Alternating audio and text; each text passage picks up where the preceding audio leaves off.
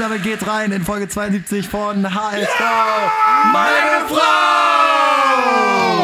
Schön, dass ihr am Start seid. Wir feiern heute einen Derby-Sieg. Weltklasse. Come on! Scheiß St. Pauli! Geil! Wir haben alles in Bewegung gesetzt, um heute am Tag nach dem Spiel wirklich diesen Podcast aufzeichnen zu können. Äh, 20.37 Uhr. Wir haben irgendwie alle äh, alles so schnell wie möglich erledigt, um jetzt im Studio zu sein und noch die Emotionen einfließen zu lassen in den heutigen Podcast mit Kai, Moin Moin!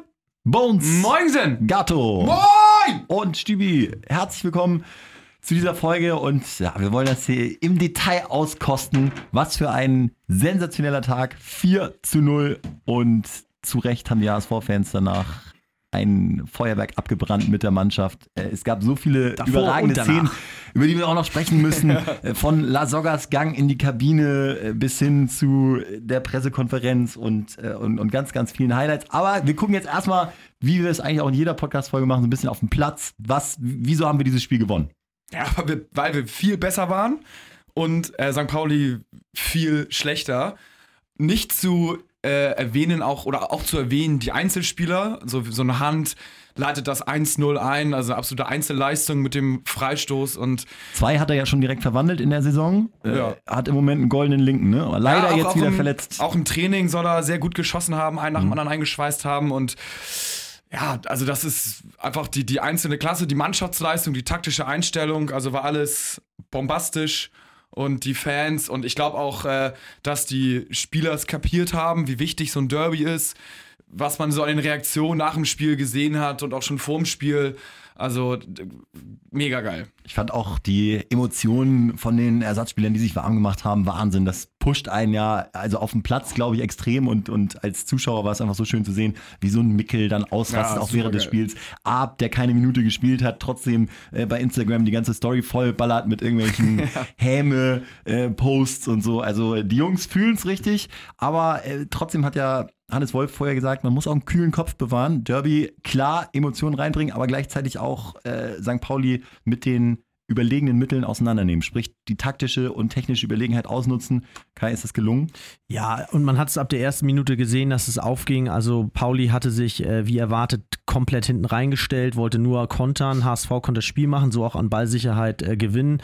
Auf diesem Acker, ne? Das auf was- Acker, genau. das? Da- Das war alles äh, natürlich der Plan von St. Pauli, dass das HSV das schwerfällt, äh, klare Bälle zu spielen. Aber dann muss man einfach erwähnen, herausgestochen an so einem Tag, und das freut mich einfach, war die Doppel-6 mit Jancicic und noch besser Mangala, der da Mhm. sein bestes Spiel gemacht hat. Dazu Santos und La Soga in überragender Form und äh, das waren dann auch die entscheidenden Neckbreaker für, für, für St. Pauli. Ähm, Überragend fand ich, ähm, ich liebe es immer, wenn der gegnerische Trainer danach auch sagt, ja, hatten wir keine Chance. Und, Ja. und das war ja von allen Verantwortlichen zu hören, auch von Alex Meyer, der ja noch zwei überragende Szenen hatte, mit das einzig Gute, was, was Pauli da angeboten hatte, ähm, der danach auch gesagt hat, ja, ist, ist bitter, aber wir müssen auch mal ganz ehrlich sagen, der HSV war besser und Ja. ähm, ich finde, was Schöneres kann man nicht hören. Ja, da ist einfach auch mal ein Matchplan aufgegangen. Ne? Du, du hast mal eher dann ein zu viel vorne gemacht und hinten hast du ein zu wenig vielleicht bekommen und dann ist so ein 4-0 auch endlich mal so ein Brustlöser gewesen, weil wie oft haben wir hier gekotzt, dass die Siege immer so knapp sind und so weiter und ganz ehrlich, ich hätte mir vor der Saison nichts Schöneres vorstellen können als so ein 4-0-Derby. Also wenn es in einem Spiel passieren soll, dann genau an dem Tag äh, bei St. Pauli.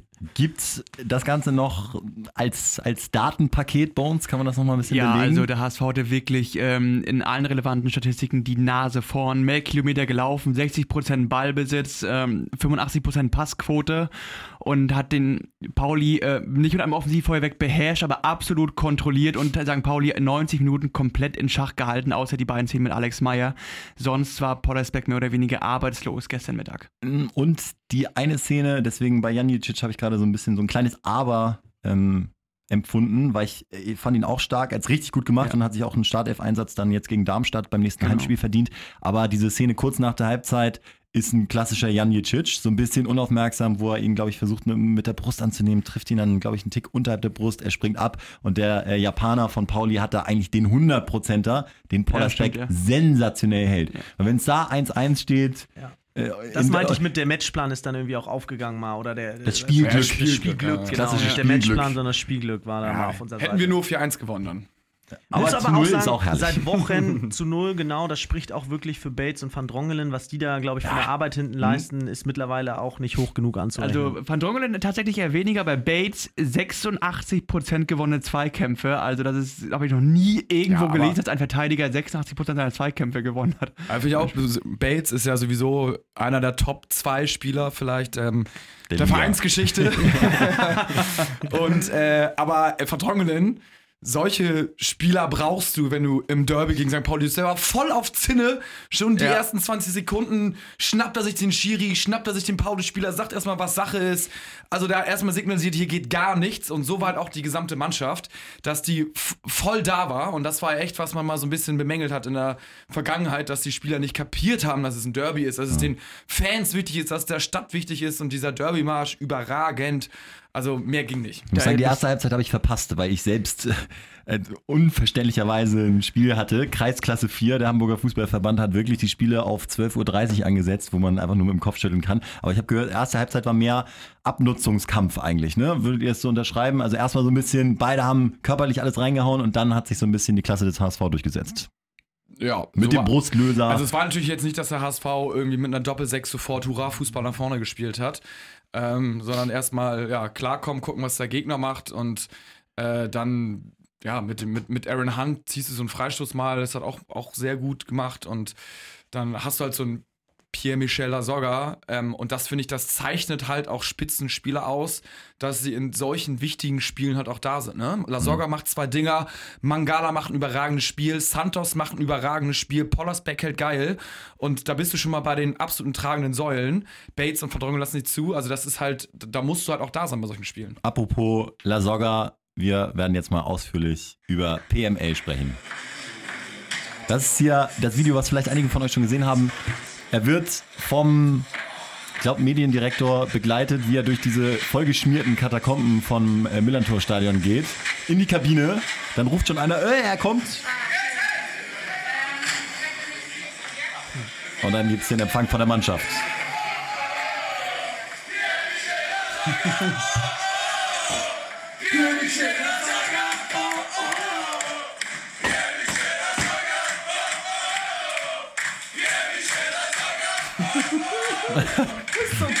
Und er singt auch eiskalt mit, ne? Ja, natürlich. Warum auch nicht? Er ist ein ehrlicher Typ. Kai, du hast in unserem Chat äh, auf dieses Video hingeschrieben, ich glaube sowas wie die Mannschaft will ihn auch, dass man muss, man muss noch mehr zur Kenntnis nehmen, dass die Mannschaft ihn feiert und das auch so ein bisschen äh, als, als Signal nehmen, wie gut er dann doch ist, was wir, glaube ich, von außen manchmal nicht sehen oder wie Ja. wichtig er ist. Ja, ich habe ja auch schon, das habe ich ja jetzt nicht nach dem Spiel gesagt, sondern auch schon in den letzten Wochen. Es ist einfach so, dass ähm, erstens ist er mal unser ganz klar bester Stürmer von den Toren. Und ich, ich habe einfach so 0,0 Verständnis dafür, dass zur Debatte steht, ihn zu verkaufen.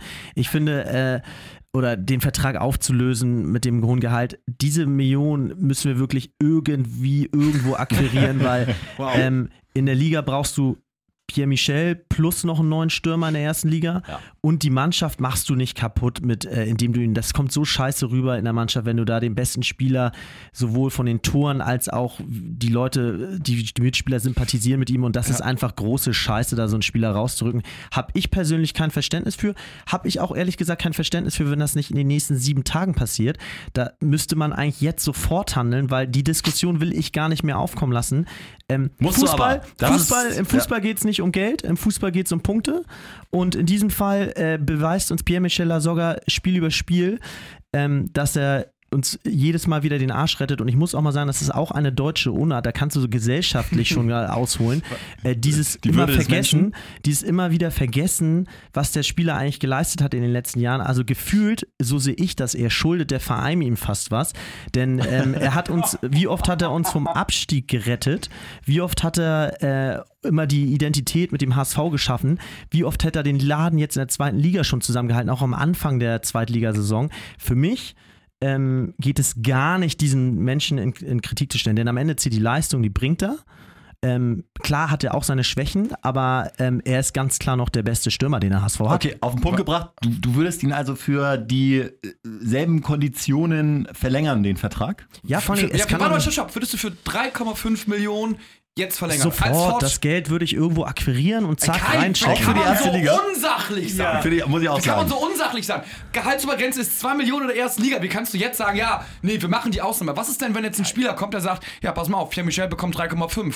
Ich bin irgendwie hier Topstar so und so, ich will 3 haben. Dann sagst du, nee, nee, nee, Obergrenze ist eigentlich 2 Millionen. Und dann sagt der, ja gut, aber 3,5. Also ich denke mal schon, dass Pierre-Michel sogar im ersten Schritt schon Abzüge äh, hinnehmen würde, äh, weil er den Verein einfach liebt. Also du musst ihm jetzt auch nicht 3,5 bieten. Und ich denke einfach, dass Zwei. du, wenn Einfach du das- den- den- 2, 2,5, ich würde es nicht drauf ankommen lassen.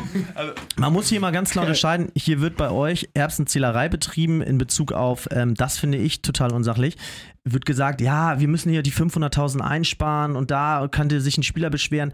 Also, Fakt ist, dass sich die ganze Mannschaft beschweren würde, wenn ein Pierre-Michel Lasogga jetzt geht und dass das scheiße ist. Und da glaube ich einfach, sollte man im Verein eher in die Richtung gehen, dass man sagt, wo können wir denn hier vielleicht noch irgendwelche Gelder akquirieren, um so einen Vertrag zu realisieren? Natürlich nicht zu willenlosen Bezügen, aber ich wäre schon sehr dafür und ich würde schon alles dafür geben, mit Pierre Michel zu verlängern. Ja, kannst du machen, wenn du nicht irgendwie kurz vor der Insolvenz bist und wirklich jeden Cent umdrehen musst, dann kannst du sagen, na gut, wir akquirieren jetzt hier nochmal irgendwie eine Million oder sowas. Das ist Ja, völlig... aber da möchte ich einmal meinen, äh, den Lieblingsspruch von Bernd Hoffmann, der ja zufällig wieder im Amt ist, ähm, äh, zitieren. Und zwar lebt er ja nach der Maxime, der maximal sportliche Erfolg unter gerade noch Abwendung der Insolvenz. Und ähm, genau diesen Satz, Das den er ja damals gut. genannt hat, Aber das ist Ähm, 2005, oder? ja, und jetzt ist er, aber es war Bernd Hoffmann. Und äh, genau jetzt ist er wieder im Amt und ich finde, dass wir eben ähm, sportlich versuchen sollten, das Maximum aus der Mannschaft rauszuholen und dazu gehört Pierre-Michel ja, Lasogga. der, auch in der ersten Liga. alle, alle, alle, alle cool bleiben, alle cool bleiben, alle cool bleiben. Also, äh, Gato, sag doch mal was dazu. Äh, Ich wollte gerade sagen, also erstens finde ich, in in der ersten Liga ist ganz was anderes. Also ob er da... Sportlich. Sportlich, ne? Ob er da wirklich auch so viel trifft. Und wir wissen alle, wenn er nicht trifft, spielt er eher schwächer, um es mal Diplomatisch, diplomatisch auszudrücken. Ne? Dann finde ich, finanziell können wir uns eigentlich nichts erlauben. Dann musst du halt auch gewisse Grenzen einhalten. Wenn du schon öffentlich solche Grenzen deklarierst, was du nicht machen musst, dann muss man sich natürlich auch daran halten. Und ähm, Pierre-Michel Lasogga hat ohne, ohne also er hat auch gar keine andere Angebote. Also deswegen kannst du ihm auch 1,5 anbieten und er muss das nehmen, weil er wird jetzt nicht nach Russland gehen oder er wird auch nicht nach China gehen, weil er keinen Bock drauf hat, weil er hier mit Kerstin und seiner Family in Deutschland bleiben will. Die Situation ist super, da wird das annehmen. Aber selbst wenn, würde ich sagen, ist es äh, völlig schwachsinnig. So, ähm, man muss es trennen, wie äh, gerade schon gesagt hat. Ähm, mental für die Mannschaft ist er super wichtig persönlich, aber die Leistung. Er hat den HSV in einem Jahr vor den Abstieg bewahrt mit der, mit der Fürth-Relegation. Nächste Saison 25 Spiele, 4 Tore. Die Saison darauf 26 Spiele, 1 Tor. Ähm, danach war er jetzt in Leeds und jetzt trifft er in der zweiten Liga. Er hat auch schon damals für Berlin in der zweiten Liga 15, 16 Buden Und gemacht. auch für Leeds in der zweiten Liga. Das stimmt, aber er ist für mich, das habe ich auch schon öfter gesagt, er ist kein ähm, Spieler, der in der höchsten Profiliga, egal in welchem Land, ein Topscorer ist. Er hatte in Hamburg eine Benchmark vor sechs Jahren, vier Jahren, äh, Entschuldigung, vier Jahren und seitdem ist er unterirdisch schlecht gewesen, hat in keiner Saison mehr die fünf Tore ge- geknackt bei 26 Spielen und das ist wirklich, äh, da kannst du nicht mit zwei Millionen Gehalts äh, äh, ankommen. Also ich würde sagen, das ist so ein bisschen das andere Extrem, aber ich finde auch, man, man, man sieht schon, Kai, gleich, äh, man sieht schon, dass, dass es so ein Muster gibt, dass wenn er den, dem Gegner körperlich überlegen ist, dass er dann eben extrem scoret und auch abräumt. Ich meine, jetzt ist es ja wirklich so, er gewinnt jedes Kopfballduell, er ist, er ist tatsächlich den Innenverteidigern, äh, Innenverteidigern äh, körperlich auch Trainer richten ihre Taktik überlegen. nach ihm. Ist so, aber eben auf Zweitliganiveau. Und auf Erstliganiveau sind da eben auch Leute, die sind in den, genau demselben körperlichen Zustand wie Lasogga, spielen aber tatsächlich einfach besseren Fußball und dann kann er das als nicht, nicht mehr als Vorteil mit einbringen. Ja, und äh, also ich möchte nur sagen, nur, dass es gerade gestellt wird, ist es nicht, dass ich ihn nicht gut finde oder nicht mag. Ich würde ihn schon äh, 1,5 oder meinetwegen die Obergrenze, der Gehalt, die Gehaltsobergrenze Ja. meinetwegen anbieten, weil er schon Ja, guter Top- Stürmer ist. Topverdiener, ja. Topverdiener, ja, aber, Aber auf gar keinen Fall. ne? Er ist nicht so unverzichtbar, dass du den auf jeden Fall halten musst. Und dann noch eine Sache zu ähm, der Leistung 12 Tore in 20 Spielen. Liest sich erstmal geil außenstehend, aber man muss auch sagen, er hat davon äh, einen Dreierpack, drei Doppelpacks und sonst nur in drei Spielen ähm, jeweils ein Tor. Das heißt, er hat unterm Strich in sieben von 20 Spielen wiederum nur getroffen. Natürlich waren die Tore alle wichtig, keine Frage. Aber die Verteilung ist im breiten Maß nicht, dass er meinetwegen wirklich in zwölf oder elf Spielen effektiv getroffen hat. Also mir wird die Messlatte hier viel zu hoch angesetzt. Erstmal glaube ich, dass man Minimum Pierre-Michel Lasogga in der ersten Liga braucht, plus noch einen weiteren Stürmer. Dazu glaube ich, dass Pierre-Michel eingespielt ist im Team und der Mannschaft sehr wohl auch ersatzweise noch von der Bank oder mal als wenn der andere Stürmer außer Form ist, helfen kann. Dazu finde erstmal einen Ersatz, der sozusagen ähm, dann auch für das Geld in der ersten Liga sich durchsetzen kann. Das wird, glaube ich, auch sehr schwer. Und das dritte ist, am Ende, der, am Ende des Tages zählt nicht, was wir hier für Statistiken rauf und runter lesen und was unsere Meinung ist, sondern am Ende zählt auch, was die Meinung der Mannschaft ist. Und ähm, ich glaube, dass man da eindeutig gesehen hat, dass die Mannschaft will, dass er bleibt. So. Und ich glaube, dass es das Gegenteil ist, dass da jemand in der Mannschaft sagen wird, Mensch, Pierre Michel verdient ja so viel. Ich meine, er verdient jetzt auch schon mehr als alle anderen und ihr seht trotzdem, was das Ergebnis in der Kabine ist. Und es kommt nicht darauf an, was im Fußball, äh, was der andere verdient, ja, sondern welche Leistung er bringt. Ja. Das ist der Respekt, den die Mannschaft haben will. Und das ist das, was die Ansehen in der Mannschaft bringt und nicht das, was du verdienst. Das interessiert am Ende des Tages aber das, das, das glaube ich nicht. Ich glaube, das interessiert die total, was glaub, die anderen verdienen. Die, und das, aber das ist auch gar nicht der Punkt hier. Also wir haben ja gar nicht ja. zur Diskussion gestellt, dass die Mannschaft jetzt irgendwie schlecht gelaunt ist, wenn Pierre Michel 3,5 Millionen verdient.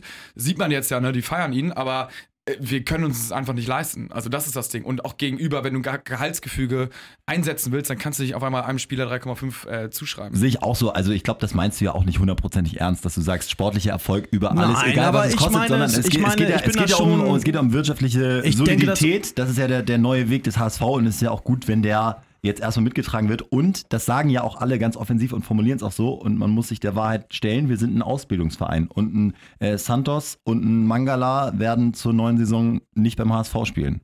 Bin ich mir sehr sicher. Ja. Also auch, auch Mangala ist für höheres Berufen, das muss man genau. einfach anerkennen. Und äh, damit müssen wir uns dann abfinden und auch uns freuen, wenn wir die Kohle für Santos kriegen. Und jetzt sind wir wie, ich sag mal, als, als bestes Beispiel, was ist so ein klassischer Ausbildungsverein der Bundesliga, im Moment so Mainz-Freiburg. Das ist, genau. finde ich, der, der Weg, der, der jetzt ansteht. Und da muss man sich davon lösen, zu sagen, egal was es kostet, wir machen nochmal von Kühne zwei Millionen locker und vor allem dieses innerhalb der nächsten Woche am besten verlängern, weil er jetzt einen Doppelpack gemacht hat.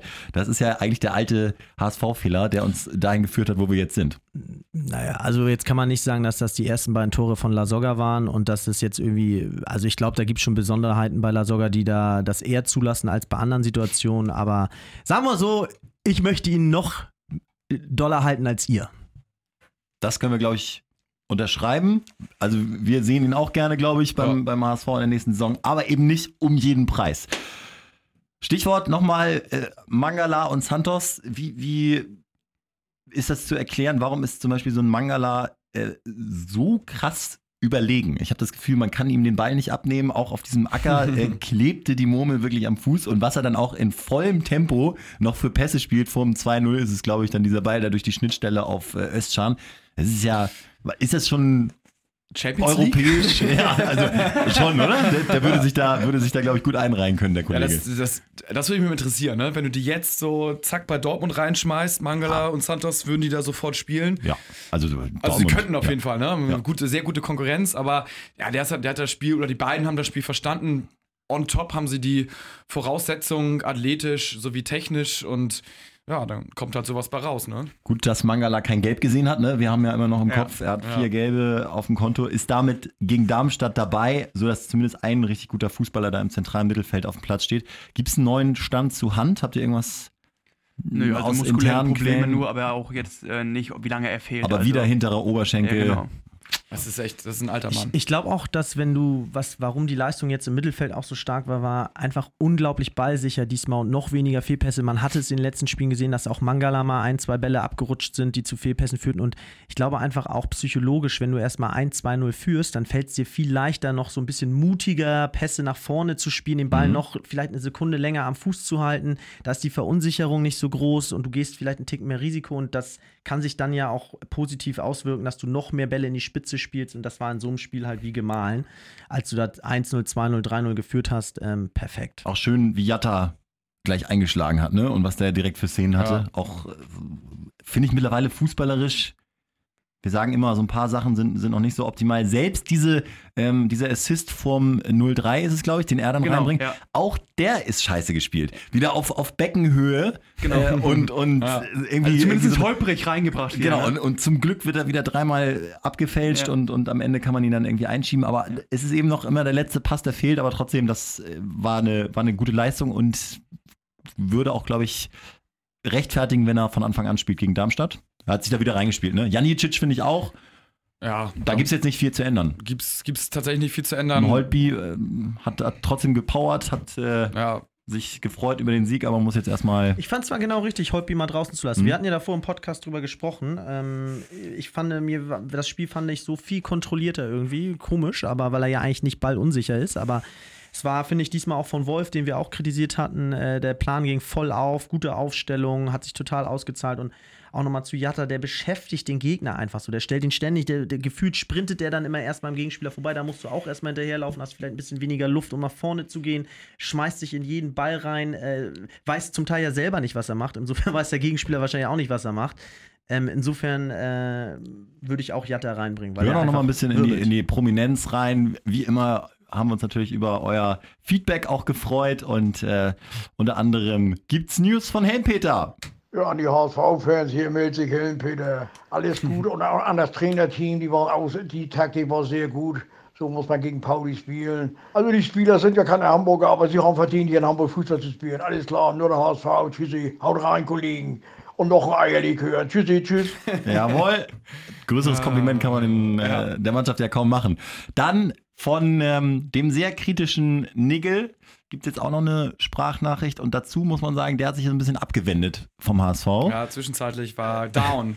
nach dem Abstieg hat er das der Mannschaft nie so richtig verziehen, aber ich glaube, sie haben ihn wieder. Moin, hier ist Nigel aus der Nordkurve.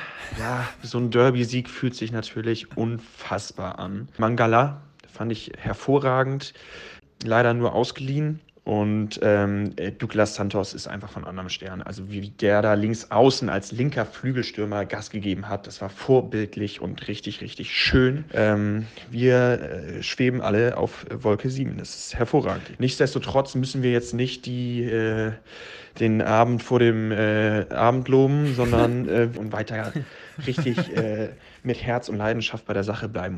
Douglas Santos kann man auch nochmal äh, wirklich hervorheben. Der macht ja auch das Tor. Vielleicht gibt ihm das sogar nochmal einen Push, äh, auch eben gerade bei Standards noch ein bisschen effektiver zu Das werden. war auch, äh, das Tor war auch mehr oder weniger nach dem bisherigen Saisonverlauf so ein kleines i-Tüpfelchen, weil er hat ja schon richtig stark gespielt, das ganze, das ganze Dreivierteljahr bisher schon.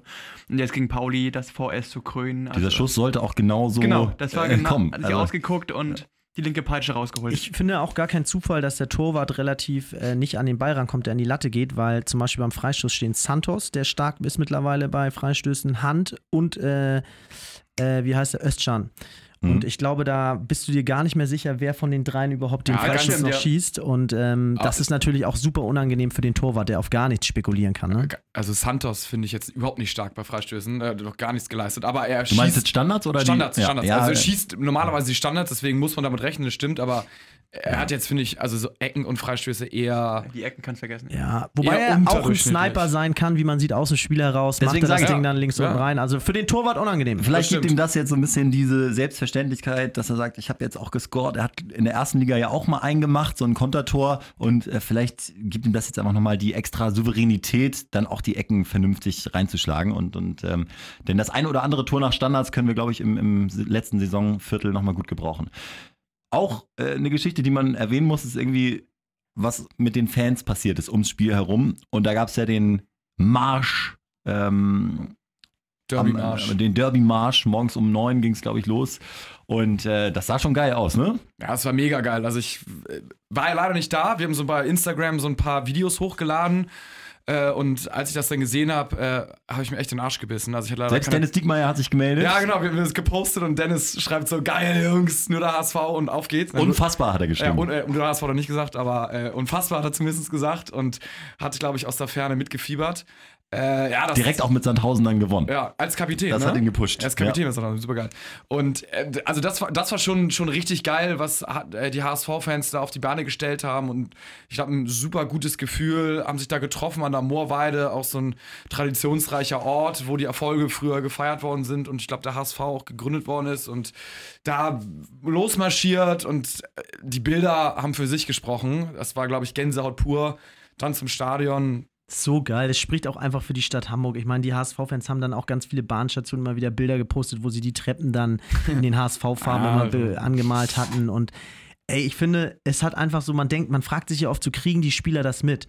Manchmal kriegen sie es vielleicht gar nicht direkt mit, dass sie mit dem Bus am Fanmarsch vorbeifahren, aber allein schon die ganzen Interviews in der Woche vor dem Spiel, die dann geführt werden, Mensch, haben sie schon gehört, das ist ja eine ganz besondere Stimmung in der Stadt oder vorm Spiel hat man die in den Vorberichten die ganzen Verantwortlichen gefragt, Mensch, was ist eigentlich mit den Fans und haben sie mitbekommen und so weiter. Ich glaube schon, dass am Ende des Tages jeder Spieler dann in, indirekt über die Presse oder sogar direkt über die Fans mitbekommen hat, dass heute hier was ganz Besonderes in der Luft liegt und ähm, überragend. Also HSV-Fans wirklich äh, schon immer geil gewesen, was auch die Unterstützung allgemein in der zweiten Liga. Und auch die neuen Spieler haben es direkt äh, im Blut, ne? Wenn, Ja. du, wenn du siehst, wie Bates ausgerastet ist, Van Drongelen müssen wir gar nicht drüber reden, auch Narei, der ja auch das Tor noch macht und direkt voll aufgepumpt dann in die Kurve rennt. Also äh, ich glaube, die Jungs, die haben jetzt tatsächlich im wahrsten Sinne des Wortes die Raute im Herzen.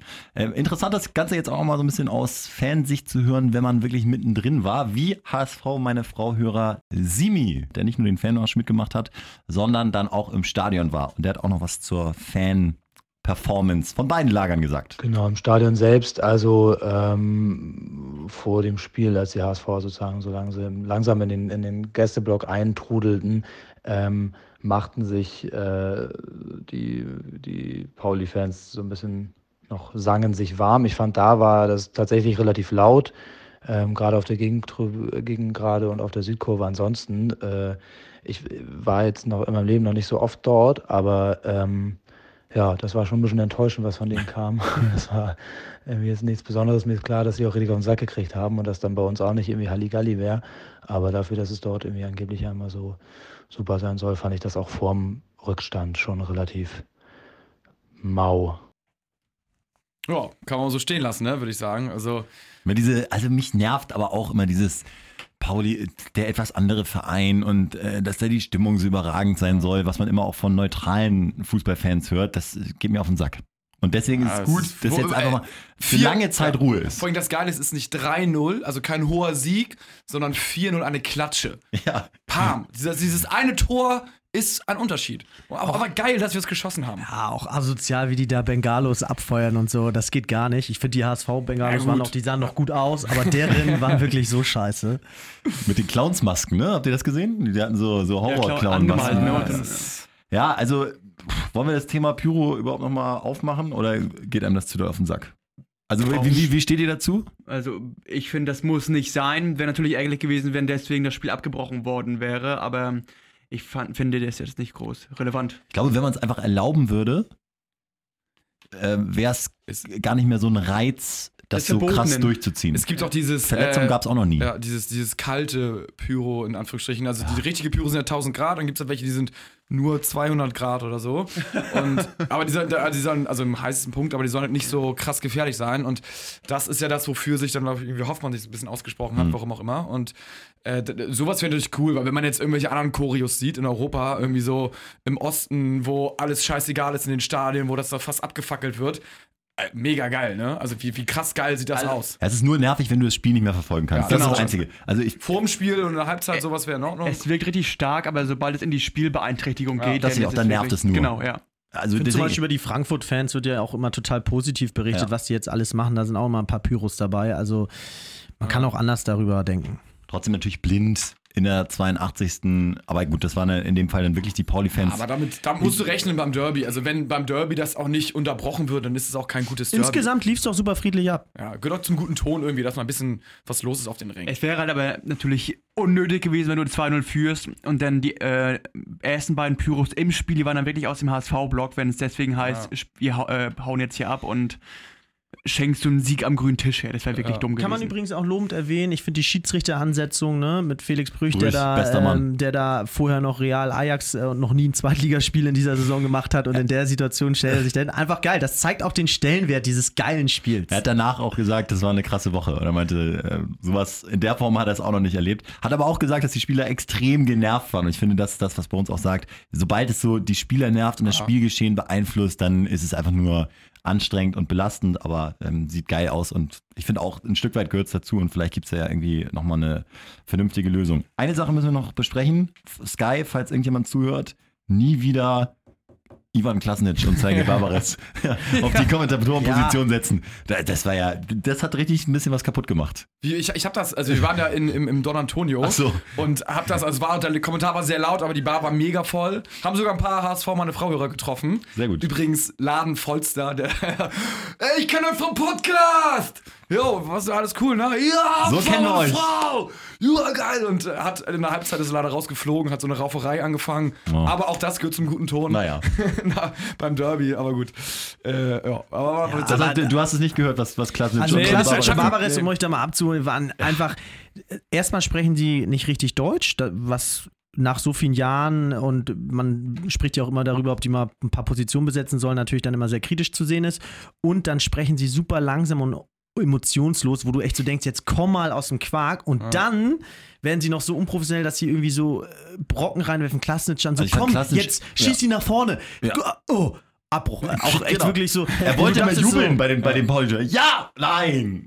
Also, also, finde ich auch Sätze irgendwie nicht so, beendet. Ja. Dann inhaltlich fand ich auch ganz schwach, was Klasnic Ja. dann gesagt hat. Ja. Also in der 83. noch Müssen zu Sie sich sagen, mal hinterfragen. vielleicht kommt jetzt noch der Ausgleich und so. Also es ist unsachlich. Da, da war Barbares noch ein Tick besser, aber insgesamt, wie du schon sagst, da müssen sie sich wirklich mal hinterfragen und sich das komplett nochmal angucken. Also das war äh, unterste, unterste Schublade, dann lieber uns einladen. Ich meine, wir reden auch häufig übereinander, aber was die da abgezogen haben, mit, Ja. mit äh, den, dem anderen das Wort wegnehmen, äh, hat ein bisschen was von der Derby-Stimmung weggenommen.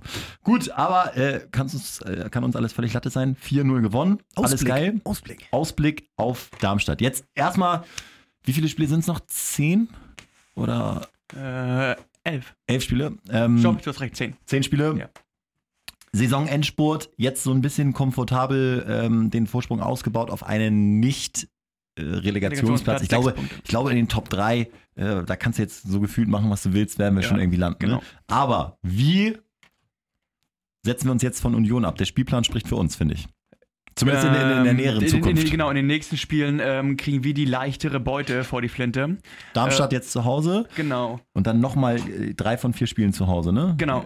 Union darf aber wieder Freitag vorlegen schon mal. Und dann wäre es wieder an uns, Sonntag gegebenenfalls, ähm, Entschuldigung, Samstag nachzuziehen, falls Union wieder Punkte mit Sagen wir, die nächsten beiden gehen eigentlich Heidenheim, Paderborn oder was ist Genau. das? Ähm, auch schwierig. In, in Heidenheim und Paderborn kommt nach Berlin, genau. Und Paderborn bekanntlich auswärts sogar Genau. noch ein bisschen torgefährlicher. Also da könnte ein bisschen was gehen. Ja. Und Köln ist ein Gegner, wo wir jetzt nicht zwangsläufig besser sind, um es mal vorsichtig zu sagen. Die sind jetzt, glaube ich, ein bisschen ins Rollen gekommen. 5-1 gewonnen gegen Ingolstadt. Haben jetzt auch die Nebenkriegsschauplätze mit Spinner und Fee ein bisschen begraben. Da ist jetzt eine zurückgetreten. Ich glaube. Ähm, Das haben wir aber auch in der Hinrunde schon gedacht. Da waren die zu dem gleichen Zeitpunkt auch stimmt. mega gut und dann haben die auch Ja. völlig scheiße gespielt. Also die lassen auch noch ein bisschen federn. Und Meister werden wir auch geil. Ja, absolut. Wäre halt auch wirklich wichtig, ähm, weil da gibt es nochmal dreieinhalb Millionen mehr äh, TV-Gelder nächste Saison, weil ob du als Erster oder Zweiter hochgehst, da wirst du virtuell in der neuen Tabelle als 16. oder 17. gelistet und das macht schon wieder 3,5 Millionen Euro aus. Ein Lasogga-Gehalt.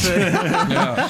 dann, dann okay. Verdient er es sich ja selber quasi. Äh, Ja, wenn er uns zur Ja, Zweitligameisterschaft äh, schießt, dann kann er meinetwegen ein Jahr noch 3,5 kriegen. Nein, natürlich nicht. Wir bleiben Bisschen bei, Ironie ist dabei, ja. Absolut. Wir bleiben bei ähm, dem Standpunkt von vorhin, dass wir da nicht so richtig zusammenkommen und lassen uns mal überraschen, wie sich das so weiterentwickelt. Aber ähm, ja, unser Gefühl hat sich nicht ge ähm, getäuscht. Ich meine, wir haben immer ein gutes Gefühl, aber wir haben ja schon den Derby-Sieg angekündigt und schön, dass er sich so erfüllt hat. Was tippt ihr jetzt so fürs nächste Spiel? Ja, ist, ist echt schwierig. Der, der berühmte Spruch ist ja immer, ähm, der Derby-Sieg ist nur was wert, ähm, wenn man ihn jetzt Fädelt. vergoldet mit einem Heimsieg gegen Darmstadt. Stimmt nicht. Auch wenn wir verlieren sollten gegen Darmstadt, war es immer noch geil. Absolut. Aber Ja. ähm, Sehe ich auch so. tabellarisch äh, ist, ist schon extrem wichtig und ein absoluter Pflichtsieg, den wir, glaube ich, auch einfahren werden. Aber dieses Feuerwerk in der Form wird es nicht geben, sondern ich tippe auf ein knappes 2-1. Ja, ich, ich gucke eigentlich nur noch auf den 2. April gegen Paderborn. Das ist das Einzige, was jetzt noch interessant ist. Ich denke, wir sind schon in der Liga so gut wie durch. Nein, ich denke, ähm, ja, zu, was, was, was, was ist, Ist auch mal wieder ein Samstagsspiel, ist auch schön. Ich sag- ich Vielleicht sag auch mal- nochmal ein Anreiz, dass die Jungs dann Ich abends, denk- also sie hauen sich jetzt schon die Birne weg, Ja. aber sie werden auch äh, den Anreiz haben, Samstagabend geil losgehen zu können, genau wie wir. Und, Und- und- da will man auch nochmal gewinnen ich extra. glaube, beim ich denke endlich mal das, was ich mir auch wünsche. Ich glaube, dass der HSV wieder ein Feuerwerk abbrennt und ein 4-0 bestätigt und Santos und La Soga wieder zu den Torschützen gehören. Äh, ich wäre vorsichtig, äh, weil ähm, Darmstadt neuer Trainer, Gramozis, ähm, hat jetzt am Wochenende auch gleich den ersten Sieg geholt mit Darmstadt. Gramotzes. Genau, Dimitros Gramotzis. Ähm, Aber die ich, sind jetzt erstmal satt. 3-2 aus äh, nee, zu Hause So, genau. gewonnen. Ähm, ähm, ich, erstmal ich, durchatmen. ich gehe von einem 2-0 aus, aber denke auch, dass der HSV nicht auf dem Niveau wie gegen Pauli agieren wird, weil das Derby, das macht dich nochmal ultra heiß und das wirst du gefühlsmäßig nicht so oft toppen können. Würden wir auch nehmen. Ähm, danke fürs Zuhören und Ja, dann, und äh, Achso. Darmstadt, äh, 13.30 äh, nee, 13 Uhr Samstag, ne? ja, Ja, Also, falls jemand im Stadion ist und Bock hat, sich mit uns mal so richtig lang zu machen, ja, wir sind Ehrenblock 6a, Reihe 5 und 6, ah, Platz 18 und Ja. 19. ab, ab 13 Uhr geht, knallt mal richtig die Peitsche da. Endlich wieder Bier. Freut euch drauf. Bis dann, nur der HSV. Ciao, ciao.